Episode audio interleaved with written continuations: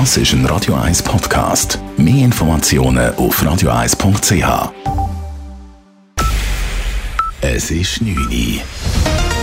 Radio 1, der Tag in 3 Minuten. Mit dem Simon Sturz. Acht Jahre nach der brutalen Vergewaltigung von Emmen wird der Fall neu aufgerollt. Dank einer Gesetzesänderung können DNA-Proben neu ausgewertet werden. Einsleiten von Raphael Wallimann. Im Sommer 2015 hat zu Emmen im Kanton Luzern ein Mann eine 26-jährige Frau von ihrem Velo gerissen und vergewaltigt.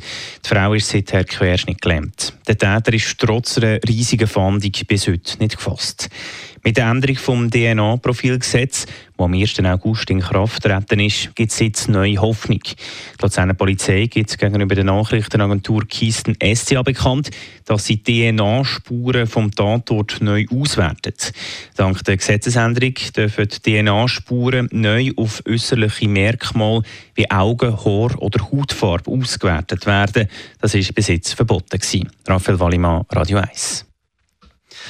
Nach dem schweren Sturm von La Chaux-de-Fonds sind inzwischen die Schäden beziffert worden. Wie die Regierung heute mitteilte, beschädigte der Sturm 700 Hektaren Wald. Das ist ungefähr so groß wie der Zürcher Kreis 3. Viereinhalbtausend Gebäude wurden beschädigt. Inzwischen seien aber wieder alle mit Strom und Wasser versorgt. Die Aufräum- und Reparaturarbeiten dürften Jahre in Anspruch nehmen, erklärten die Behörden.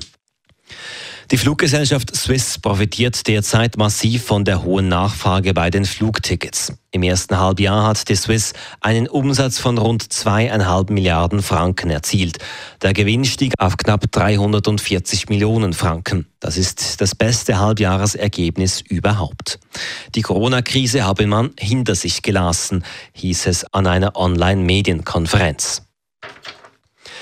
Der Autofrachter, auf dem vor acht Tagen ein Brand ausgebrochen war, ist nun sicher im Hafen von Emeshaven in den Niederlanden angekommen.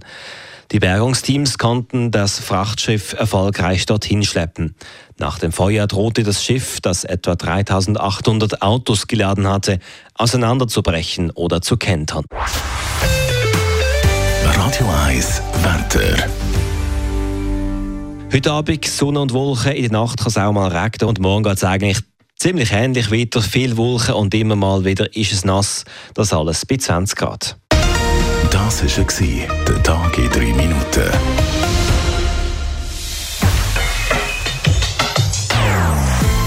Nonstop. Das ist ein Radio 1 Podcast. Mehr Informationen auf radio1.ch.